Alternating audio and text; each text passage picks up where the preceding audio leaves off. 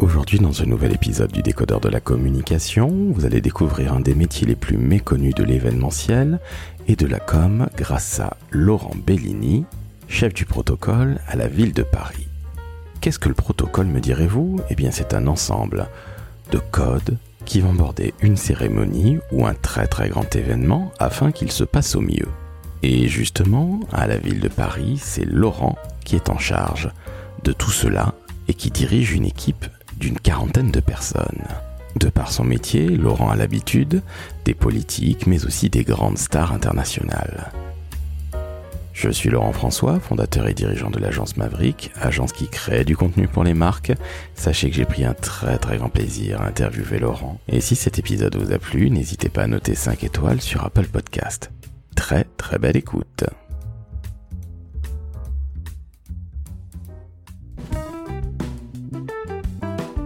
Le décodeur de la communication, un podcast de l'agence Maverick. Salut Laurent.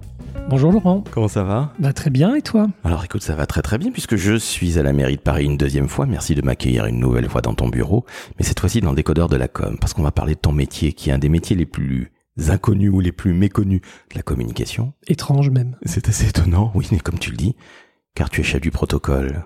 Mais Laurent, avant de te présenter, peux-tu nous dire ce que c'est qu'un chef du protocole, s'il te plaît, parce que nos auditrices et auditeurs vont apprendre des choses aujourd'hui.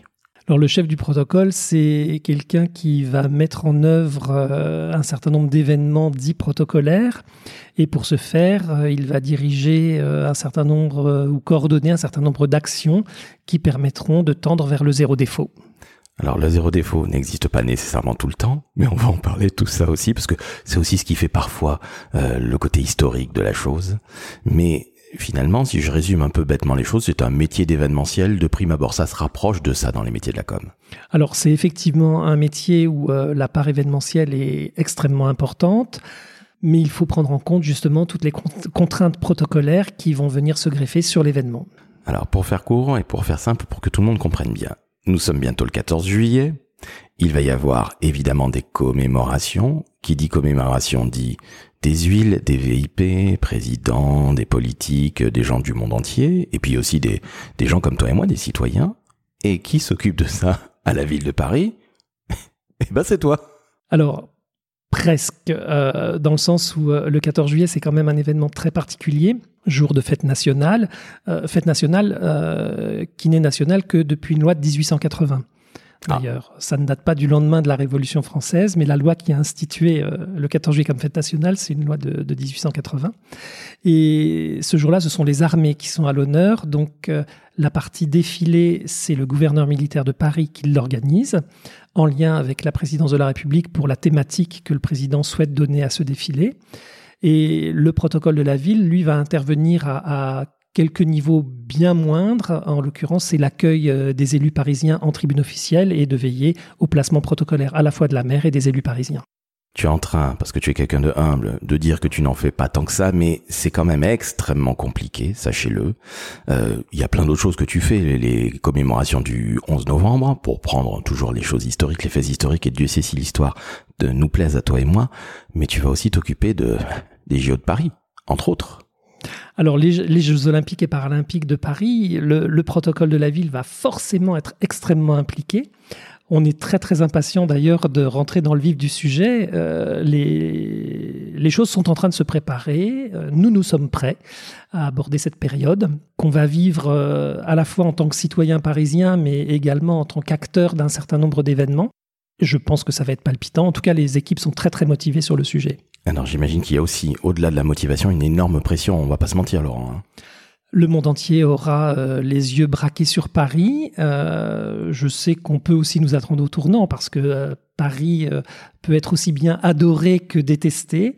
donc on va faire en sorte que pour cette période-là, Paris ne soit qu'adoré. Alors écoute, on croise les doigts parce que tu sais bien que notre pays est comme il est, c'est pour ça que c'est le plus beau du monde. Mais il y a parfois un peu quelques frottements et quelques grincements dedans. Et c'est à toi que, bah, enfin, ça va te retomber, non pas dessus, mais euh, tu dois faire avec parce que ton métier, c'est un métier d'anticipation de tous les emmerdes possibles et imaginables. Pardon de dire ça ainsi, mais t'es pas loin, on n'est pas loin de la vérité compte tenu des enjeux qui sont, euh, qui sont effectivement euh, présentés, on, on, doit faire face à de nombreux aléas forcément. Euh, et, ça, ça fait partie, je dirais, euh, de la fonction protocole. On doit être en capacité de s'adapter, d'inventer dans l'urgence, d'innover, euh, de reprendre des éléments qui étaient pourtant arrêtés et de les revoir complètement en dernière minute. J'ai deux exemples qui me viennent en tête. Le premier, extrêmement récent. On inaugurait le quai Valéry Giscard d'Estaing le 9 mai dernier toute la nuit, euh, il est tombé des cordes, vraiment gros gros déluge sur Paris, qui continuait le matin. Il a fallu qu'en arrivant sur place, je revoie complètement l'agencement de la cérémonie pour protéger au maximum les invités présents. Alors quand une des intempéries arrivent comme ça, quand une mauvaise surprise arrive de la sorte, comment tu fais? Parce que tu dois te dire mais mon Dieu, faut que je revoie tout. J'ai très peu de temps pour le faire. Tu dois avoir le palpitant qui est à 200 à l'heure. Tu as une équipe, on va en parler évidemment après. Tu es pas tout seul. Mais euh, comment tu fais, Laurent? Tu as l'habitude aussi, certes, mais ça doit être extrêmement stressant. Alors, c'est effectivement stressant, mais ce stress, il faut absolument apprendre à le gérer. Et là, c'est peut-être aussi euh, les presque 30 années d'expérience qui, jouent. Euh, j'ai réfléchi une partie de la nuit à la façon dont on pouvait faire les choses. Le lendemain matin, j'avais ma solution en tête. Et les équipes sur place étant extrêmement réactives et extrêmement bienveillantes, m'ont suivi. De fait, quand je leur ai dit, on n'est plus dans le sens de la longueur, mais dans le sens de la largeur, et il va falloir tout revoir rapidement. Et ça a été revu en combien de temps, ça? En une demi-heure de temps.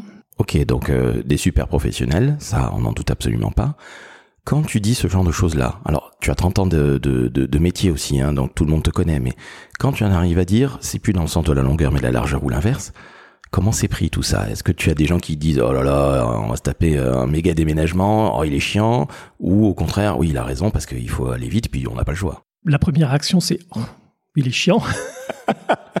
Mais avec le sourire, euh, et, c'est ça qui, euh, qui est génial, c'est que on, a des, on le sait, on a des métiers qui sont stressants, qui sont euh, placés sous, sous pression et, les couverts de cocotte minute peuvent rapidement exploser. Donc, on sait qu'on va tous dans le même sens et qu'on travaille tous dans la même direction. Il faut y aller. Ce qui fait que quand quelqu'un prend une décision et qu'il a l'autorité pour prendre cette décision, eh bien, tout le monde suit derrière. Ce qui veut dire que ta légitimité, elle est là depuis 30 ans. Peut-être pas depuis 30 ans, parce qu'au début, euh, j'avais tendance à bien rougir et euh, à avoir des grosses gouttes de sueur qui perlaient sur le front.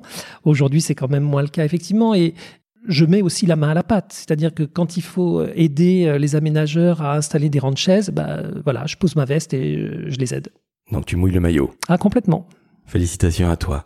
Dans ce genre de cérémonies, qui sont finalement des grands événements, je dis ça en fonction du métier de la communication, des métiers de la communication et de l'événementiel, c'est qui un petit peu les, les, les profils? Parce que y a, ça dépend de l'événement, tu vas me dire bien évidemment, mais quoi Tu as des chefs de projet, tu as des déménageurs, tu as des, des électriciens. comment ça se passe? Tiens, par exemple pour pour VGE, le, donc euh, Valérie Giscard d'Estaing, le 9 mai dernier, c'était quoi les différents corps de métier? Alors j'avais un chef de projet, euh, j'avais des aménageurs et puis euh, des techniciens son pour veiller à ce que la sonorisation mise en place pour le public soit opérationnelle, pour que les micros euh, au pupitre pour les prises de parole soient opérationnels et qu'ils soient ouverts au bon et, euh, et fermés au, bon moment. on avait la présence également de la musique de la garde républicaine qui a interprété l'hymne européen. Bah là aussi, il fallait sous la pluie faire en sorte que les instruments soient quand même un petit peu protégés. Donc, on les a installés vraiment au dernier moment.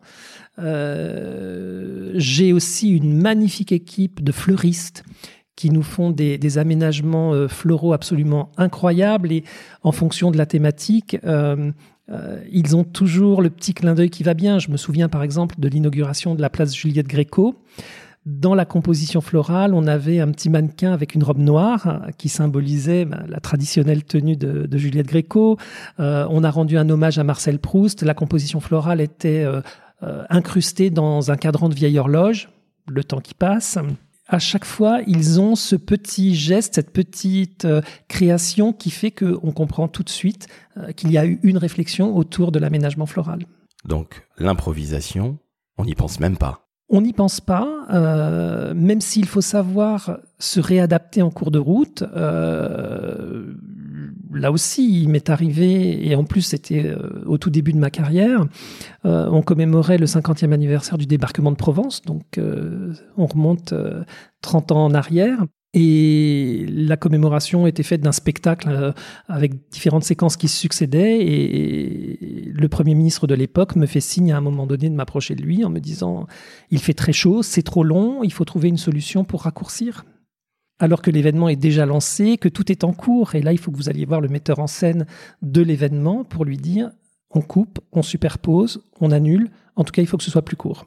Alors c'était en début de carrière, je le rappelle, il y a 30 ans. Euh, J'imagine que tu dis un tout petit peu rougir quand tu allais voir monsieur le metteur en scène. Oui, alors là aussi, ce sont des préparations qui sont de très long terme, donc euh, on avait beaucoup travaillé ensemble, on se connaissait bien, donc le contact était aussi euh, euh, privilégié.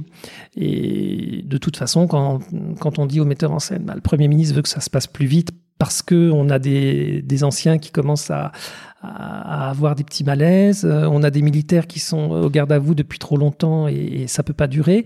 Donc ah oui, euh, on, on, voit des, euh, des, soldats sortir de la mer euh, et la séquence suivante sont des parachutistes qui tombent de leur avion. Bah, on superpose les deux séquences et ça nous fait gagner cinq minutes. Cette adaptation permanente, j'imagine que ça fait partie du charme du métier ou pas En fait, je vais avoir une réponse un peu ambiguë. Dans certains cas, oui. Dans d'autres, c'est plus compliqué. Quand il s'agit de, reconfigurer quelque chose pour que ça facilite euh, le déroulement, pour que la fluidité soit vraiment euh, avérée, c'est intéressant, effectivement. Il y a une petite poussée d'adrénaline, mais c'est cette adrénaline finalement qui sert de moteur à l'action. En revanche, quand euh, vous annoncez le discours de quelqu'un qui au final vous regarde avec des yeux très en colère en vous disant non, je ne parlerai pas, et avec euh, les gestes qui se joignent à la parole, il faut retomber très rapidement sur vos pieds et montrer que vous n'êtes pas déstabilisé.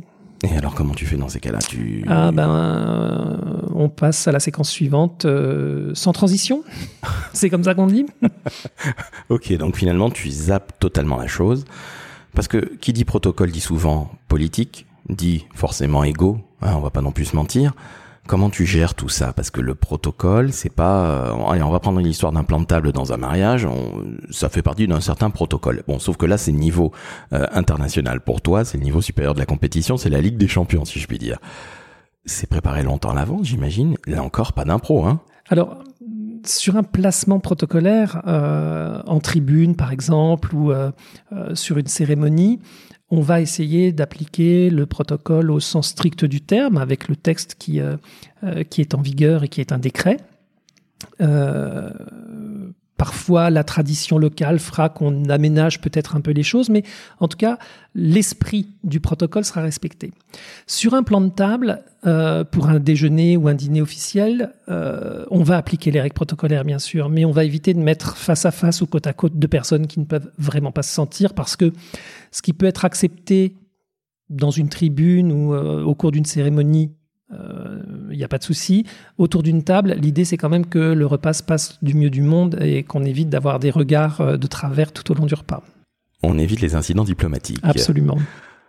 Laurent, est-ce que tu peux s'il te plaît nous donner allez, le plus gros événement sur lequel tu es travaillé, on va dire à la ville de Paris, et puis nous dire avec combien de personnel tu travailles, parce que là c'est vraiment du très très très très lourd. On est dans la Ligue des Champions. Allez, dis-nous tout, et puis si tu peux nous donner des, anecdotes croustillantes sur ton métier aussi, on est tous euh, très preneurs. C'est difficile à dire parce qu'en fait chaque événement est tellement différent et un petit événement peut générer énormément de travail alors qu'un grand finalement euh, nécessitera moins d'heures de travail. Euh, la commémoration de la libération de Paris est quelque chose qui prend beaucoup de temps et qui mobilise beaucoup de monde parce que c'est sur plusieurs jours et plusieurs événements. Euh, et là, j'ai plusieurs chefs de projet qui s'occupent chacun euh, d'une séquence liée à la libération de Paris, les équipes de techniciens euh, qui dépendent d'une autre direction, mais qui sont régulièrement en contact avec nous, qui sont très très impliqués également, nos fleuristes que j'évoquais tout à l'heure naturellement aussi, des comédiens qui vont intervenir et que je vais faire répéter, travailler, et puis sur l'événement principal qui se déroule sur le parvis Là, il y a une très grosse préparation de ma part puisque je suis censé présenter le contenu pour validation à l'adjointe à la maire de Paris chargée de la mémoire et du monde combattant et au cabinet de la maire. Donc chaque année, courant février-mars, je donne des orientations qui me sont validées ou pas et à moi de mettre en musique tout cela. Donc c'est un travail de recherche littéraire, iconographique, musical et de créer ensuite euh, le séquencement pour que ce soit le plus fluide possible et que ça raconte une histoire. Mais dans ces cas-là, tu es un véritable chef d'orchestre et un véritable metteur en scène. Alors, je, je n'irai pas jusqu'à metteur en scène, euh, je n'aurai pas cette prétention, mais c'est vrai que c'est euh, de l'écriture. Voilà, c'est de l'écriture pour faire en sorte que les textes qui vont succéder euh, ben, soient, soient, logiques, euh, que les musiques qui vont être utilisées pour illustrer euh, tel ou tel propos correspondent bien à ce qu'on veut faire ressentir aux gens, et qu'on leur donne aussi surtout l'idée d'aller plus loin pour euh, approfondir les connaissances qu'ils auront pu acquérir, ou en tout cas susciter l'intérêt sur la période pour qu'ils aillent lire d'autres choses derrière. Donc ça veut dire que tu fais un véritable script. C'est un script, oui, absolument. Et ça prend combien de temps, par exemple, ça? Sur le 25 août de cette année, par exemple, j'y suis depuis, oui, février-mars. Ah, ok. Donc, en plus de toutes les missions qui sont les miennes aujourd'hui. En plus du reste, évidemment. En plus du reste, absolument. Et puis, ce qui va te tomber dessus l'année prochaine, que tu prépares déjà. Mais euh, c'est un travail qui est, entre guillemets, monstrueux. Alors, je sais que tu es féru d'histoire. Il vaut mieux dans ton métier, en tout cas ici à la ville de Paris. Mais, mais comment fais-tu? Très concrètement, Laurent, parce que euh, entre tout ce que tu gères, ce que tu vas devoir gérer avec les JO, et on va en parler bien évidemment, plus ça, mais il euh, y a de quoi devenir, euh, pardonne-moi, un, un, peu zinzin. Comme je le suis au départ, c'est pas très grave. non, je crois que le, le, le mot-clé de tout ça, c'est passion. Ah oui, on est d'accord, mais à ce point-là, quand même, les journées n'ont que 24 heures. Tu arrives à avoir une vie perso quand même? Ah oui, oui, oui, oui. J'arrive à sortir, à voir mes amis. Euh, non, non, il n'y a pas de souci là-dessus. Après, j'ose dire que je connais plutôt bien l'histoire de Paris et l'histoire contemporaine, euh, ce qui fait que, grosso modo, je sais où aller chercher et où j'ai envie d'aller et après, c'est à moi d'être convaincant par rapport euh, aux élus que je rencontre pour leur proposer euh, euh, ce que j'ai trouvé. Jusqu'à maintenant, je touche du bois. toujours, ils ont toujours validé ce que je leur proposais, mais avec des ajouts de, de leur part aussi. Et c'est ça qui est intéressant, c'est que on est dans la construction on est dans, euh, dans la proposition qui est nourrie par leurs propres envies.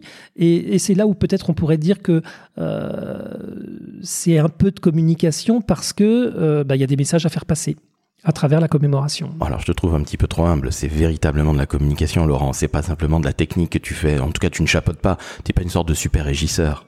Ça va beaucoup plus loin que ça, tu viens de nous le dire à l'instant même.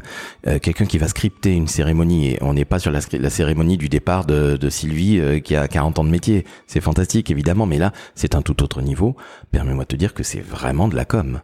C'est un métier qui je trouvais passionnant, peu connu, parce que tu as de la communication, confère ce qu'on vient de se dire à l'instant même, mais tu as également aussi de la, quelque part, du relationnel avec des politiques. Absolument. Comment tu gères ça? Je parle pas de l'humain parce qu'il y a des gens avec lesquels on s'entend mieux que d'autres, mais est-ce que tu te dois un moment de dire bon ben j'ai envie de tourner ma langue, mais je vais la tourner cette fois avant de dire une connerie, ou est-ce qu'à l'inverse les gens te font plutôt confiance parce que tu es là depuis un certain temps et puis qu'ils savent que tu es un véritable professionnel? En fait, euh, tout est question d'assertivité. Alors c'est un mot qui est un petit peu à la mode euh, depuis quelques années, mais j'y crois vraiment fortement. Plus on se sent à l'aise dans ses fonctions, plus on maîtrise son sujet, plus on fait preuve de cette assertivité qui fait que les gens qui sont en face de nous nous reconnaissent comme un professionnel. Et par conséquent, ils vont avoir tendance à nous suivre ou à nous écouter quand on leur dit euh, euh, Monsieur le ministre, faites deux pas en avant, trois pas en arrière, une galipette sur le côté, et puis ensuite je vous présenterai un tel, un tel et un tel. Et parce qu'ils savent qu'on est le référent sur la cérémonie et que par conséquent on est censé savoir les tenants et aboutissants, ils nous suivent presque aveuglément. Allez, parle-moi d'Edouard Balladur, s'il te plaît. Ah, mais ça, ça, ça, a été, euh, ça a été assez génial, effectivement. Quand, quand Édouard Balladur était Premier ministre, probablement que son entourage lui avait dit qui j'étais et quelle fonction j'occupais à l'époque au ministère des Anciens Combattants. Et quand il arrivait sur une cérémonie, qu'il descendait de voiture, il me voyait et donc d'une certaine façon, ça devait le rassurer parce qu'il me disait dites-moi ce que j'ai à faire et, euh, et, comment ça doit se passer. Euh, et, et, et, ça, c'est euh, assez fantastique. Après, euh, il y a eu d'autres expériences où euh, un autre ministre, mais là je, je tairais son nom, qui m'a dit euh, bah, Je suis ministre, je fais ce que je veux, quand je veux et où je veux. Oui, donc les égaux sont là. Voilà, exactement. Et comme partout ailleurs, dans toutes les fonctions d'ailleurs. Hein. Absolument, hein. absolument. Alors si tu nous parles un peu de Mister Protocole que tu es, alors là on est, on est sur quelque chose qui est plus entre guillemets glamour, même si la politique peut être glamour. Allez, Tom Hanks, s'il te Ah, plaît mais ça, ça, ça a été une, une magnifique rencontre, effectivement. Tom Hanks euh, faisait partie d'une délégation euh, des États-Unis à l'occasion du- d'une commémoration de- du débarquement de Normandie. Et euh, le ministère dont je dépendais à l'époque m'avait demandé d'être un peu le, le Sherpa de, de Tom Hanks, parce qu'il avait à participer à un certain nombre de cérémonies et il était très anxieux de bien faire, justement. Et je m'étais entretenu avec euh, ses collaborateurs au, préalable et euh, le matin euh, du départ en Normandie arrive, donc on, me présente à lui, je me présente également et donc toute la journée il m'a appelé Mr Protocol et ce que j'ai trouvé vraiment remarquable chez lui c'est que toutes les personnes qu'il a croisées, qui l'ont rencontré, qui lui ont demandé d'être pris en photo, etc., il a vraiment joué le jeu. Il a été adorable, d'une simplicité, d'une humilité par rapport aux événements. Euh, et alors, naturellement, je, je rêvais aussi d'être pris en photo avec lui, mais étant en fonction, il était hors de question que je lui dise et moi. Euh, ça, ça aurait été complètement absurde et surtout pas professionnel du tout. Et à la fin de la journée, au moment où on s'est quitté, c'est lui qui m'a dit Mais au fait, Mr. Protocol, euh, on n'a pas été pris en photo ensemble. Moi, je veux une photo avec vous. Et du coup, j'ai eu ma photo avec Tom Hanks. Ça ne m'étonne pas de lui, bizarrement, parce que ça a l'air d'être un homme absolument charmant quand on le voit en interview, et, on n'est pas dans le chiquet. Justement, il joue pas un rôle. hein. Non, effectivement, et c'est ça qui est intéressant en fait quand on quand on est au, au cœur de, de, de ces, de ces événements, au cœur de ces manifestations, on peut parfois aussi euh, déceler la vraie nature des gens. Et on va voir ceux qui sont très impatients, ceux qui, euh, euh, ceux qui vont faire attention euh, à tout un tas de choses, qui vont être très vigilants à, à- à tout un tas d'éléments, et puis ceux qui vont l'être également, mais avec le sourire. Et les Américains sont très très forts pour ça, pour avoir ce côté très abordable. En tout cas, la plupart des grands acteurs. En général, les grands sont toujours très abordables, on te donne, ou te donne l'impression de l'être. T'es d'accord avec moi, Laurent? Oui, et en fait, le problème, je dirais que ce sont plutôt les entourages.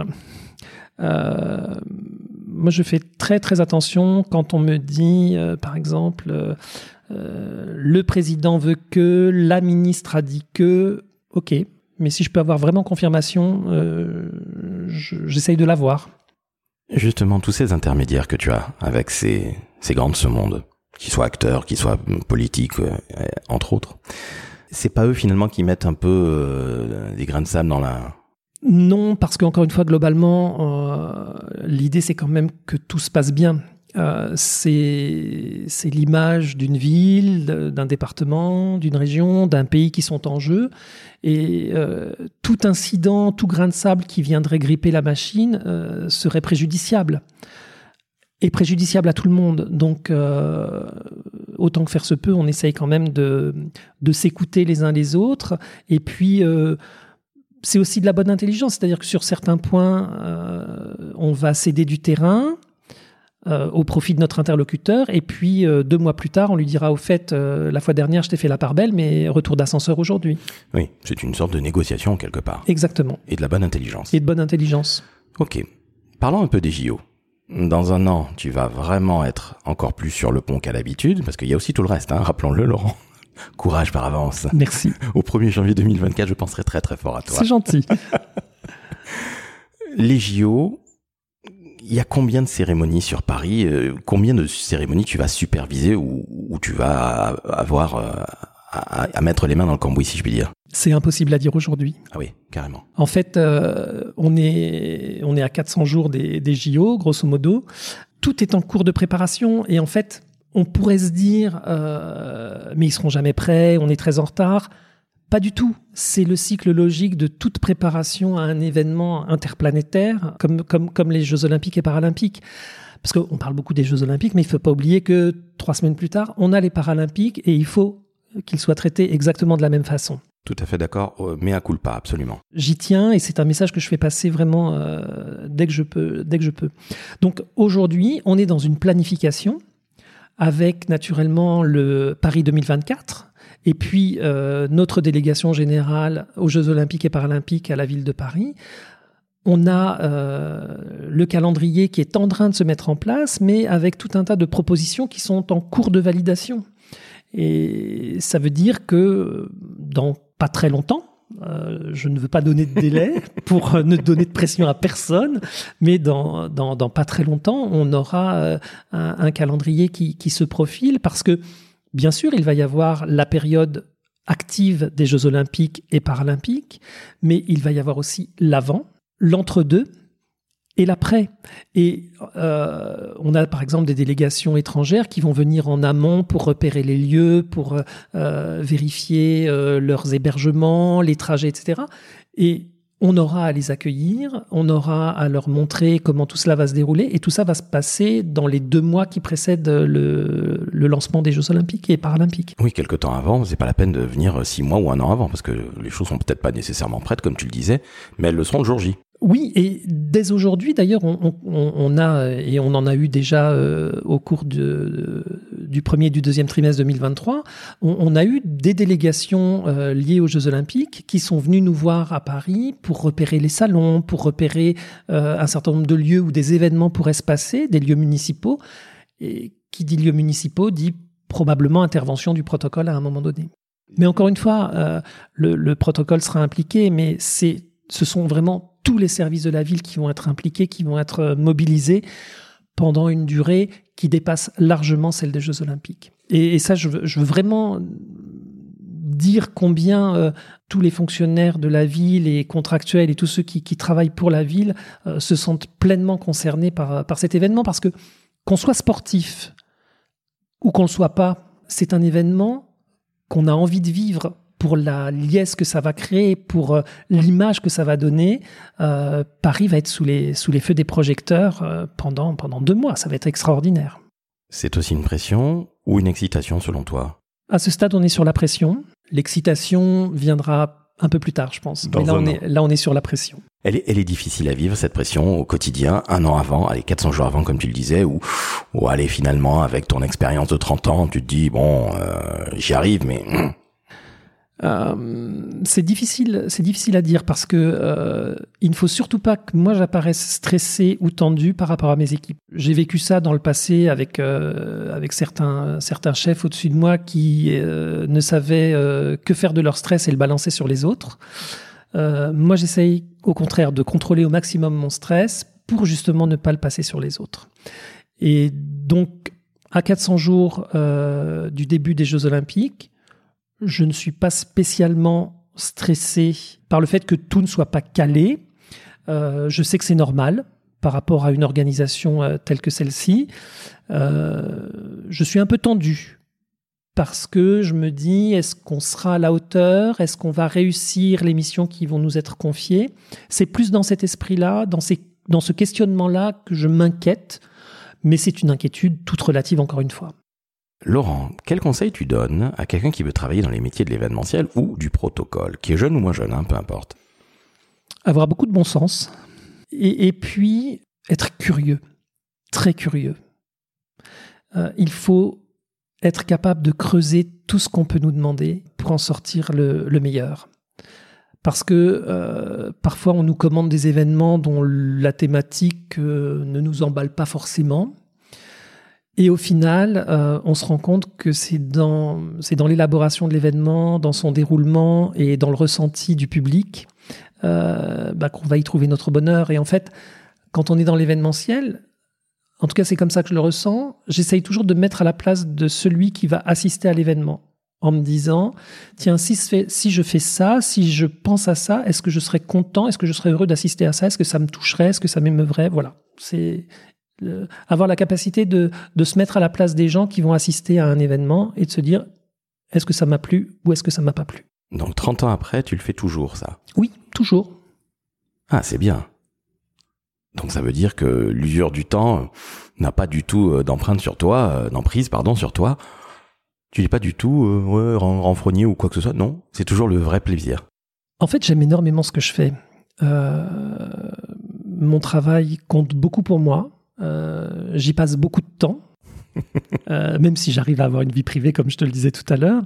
Euh, mais, mais je suis un véritable passionné. Et, et, dès que j'ai le sentiment de pouvoir partager cette passion, je, je, le fais. Je le fais. Mais alors, justement, je te pose la question qui tue. Qu'est-ce que tu préfères dans ton métier, justement? Regarder la réaction des gens. L'année dernière, pour le 25 août, il se trouve que trois ou quatre jours avant la commémoration principale, un, des comédiens qui devait intervenir m'annonce qu'il a le Covid euh, et que du coup il ne pourra pas, il ne pourra pas être là.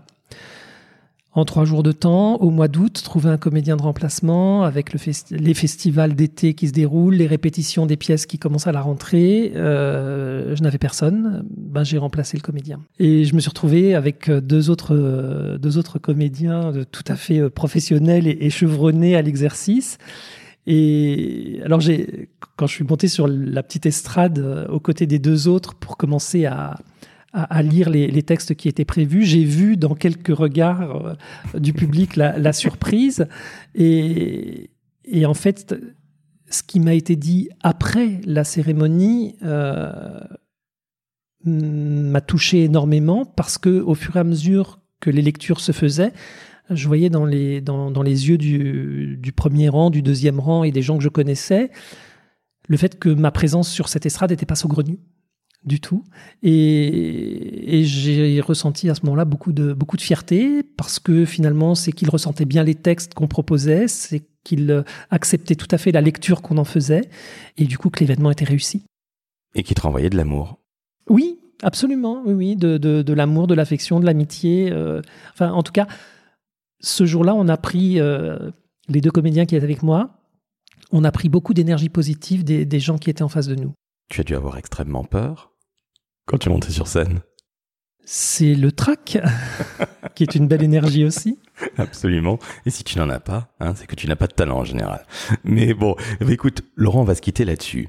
Parce que ton métier, tu pourras en parler pendant des heures. Il est passionnant. Alors, on n'est pas rentré dans trop de détails parce que je crois qu'il faut expliquer ce que c'est que le protocole sans rentrer dans trop les détails trop techniques parce que sinon tout le monde va s'endormir. Mais sachez-le, l'année prochaine, quand vous regarderez les JO et les JO paralympiques à la télé ou en vrai, sachez que Laurent sur Paris sera certainement, euh, allez, il sera dans la boucle ou il aura été dans la boucle. Donc, pensez à lui. Laurent, je te remercie. Merci à toi. Je t'en prie, tu reviens quand tu veux évidemment. Et chers auditrices, chers auditeurs, quand on entend un homme aussi formidable, eh bien on met 5 étoiles sur Apple Podcast, 5 étoiles sur Spotify, on partage, on commente. Hein S'il vous plaît, allez-y. Tiens, dernière question Laurent. Cette histoire de Star Wars. R2D2 est toujours là. Il m'inspire toujours autant. Et euh, J'avoue que j'ai pu être parfois euh, un, petit peu, euh, un petit peu méchant avec euh, C3PO, qui est quand même le droïde protocolaire. Exactement, qui est chiant comme le puits en général. Alors, hein. il est, il est un peu casse-pied, il est un peu, un peu faux aussi parfois. et c'est probablement pour ça que je ne veux pas être traité de droïde protocolaire. Mais moi, avec R2D2, il forme un tandem quand même très attachant. On est bien d'accord. Bon, alors, écoutez, vous n'avez pas entendu Obi-Wan Kenobi, mais on n'est pas loin du... Allez, pas Yoda non plus quand même du protocole, t'es pas aussi vieux que lui. Et moins vert surtout. Non, je, je, je suis un peu rouge aujourd'hui à cause des coups de soleil, mais non, non, je ne suis pas encore vert, ça va. Il est beaucoup plus grand et beaucoup moins vert, Laurent. Bon, cette fois-ci, c'est le bon 5 étoiles Apple Podcast, 5 étoiles sur Spotify. Et merci à toi, Laurent, tu reviens quand tu veux. Merci beaucoup, à bientôt. Ciao, ciao.